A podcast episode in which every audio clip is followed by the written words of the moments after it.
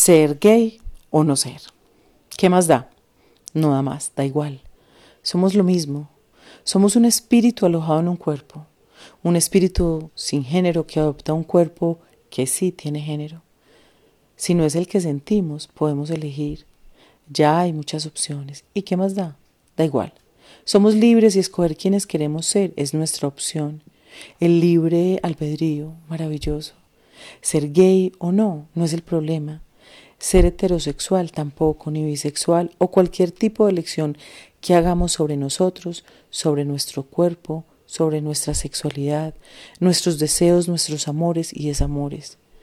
Todo es nuestra elección y no pensaría yo ni mucho menos que seamos nosotros quienes debamos decidir si las parejas, por disparejas que creamos que sean, de acuerdo a nuestras creencias, deban o no deban decidir si viven o no viven juntos, si adoptan o no un hijo o si lo conciben de la forma como decidan.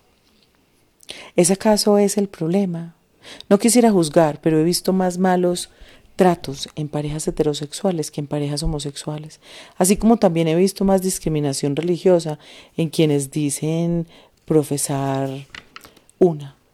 Así no es, es imposible, es con respeto, por todo y por todos, por cada uno, por el blanco y el negro, por la mujer y el hombre, por el niño y el anciano, por los católicos y los musulmanes, por la diferencia, por la diversidad, por esa maravillosa posibilidad que nos hace en realidad una especie sumamente valiosa y rica.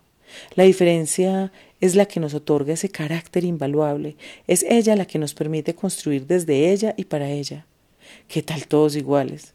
Por Darwin. ¿Qué sería esta especie que se considera altamente inteligente y profundamente evolucionada? ¿Ser gay o no?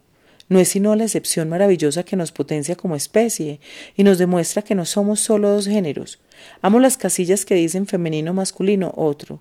Es que todos no cabemos en el mismo molde, es imposible. Debemos permitirnos ver otros, ser otros, los que queramos, los que decidamos. Vivimos en una civilización supuestamente tan avanzada, pero en realidad tan atrasada, tan mojigata, tan cruel y tan mentirosa. ¿Qué más da?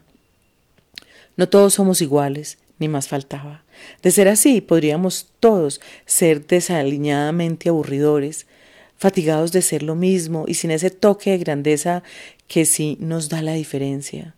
Me enorgullezco de tener una familia con varios distintos. En realidad somos varios distintos de distintas formas. Y me encanta saber que al final de cuentas, en cada familia nuestra también los hay solo que les cuesta aceptarlos, ya sea porque son gay o porque simplemente no son lo que los otros esperaban. Pues dejemos de esperar de los otros, seamos nosotros lo que decidamos ser y permitamos que cada uno escoja quién es. Ya bastante difícil es serlo y amarse para que fuera de eso tengamos una sociedad que nos critique y juzgue y condene porque no somos todos iguales. Afortunadamente.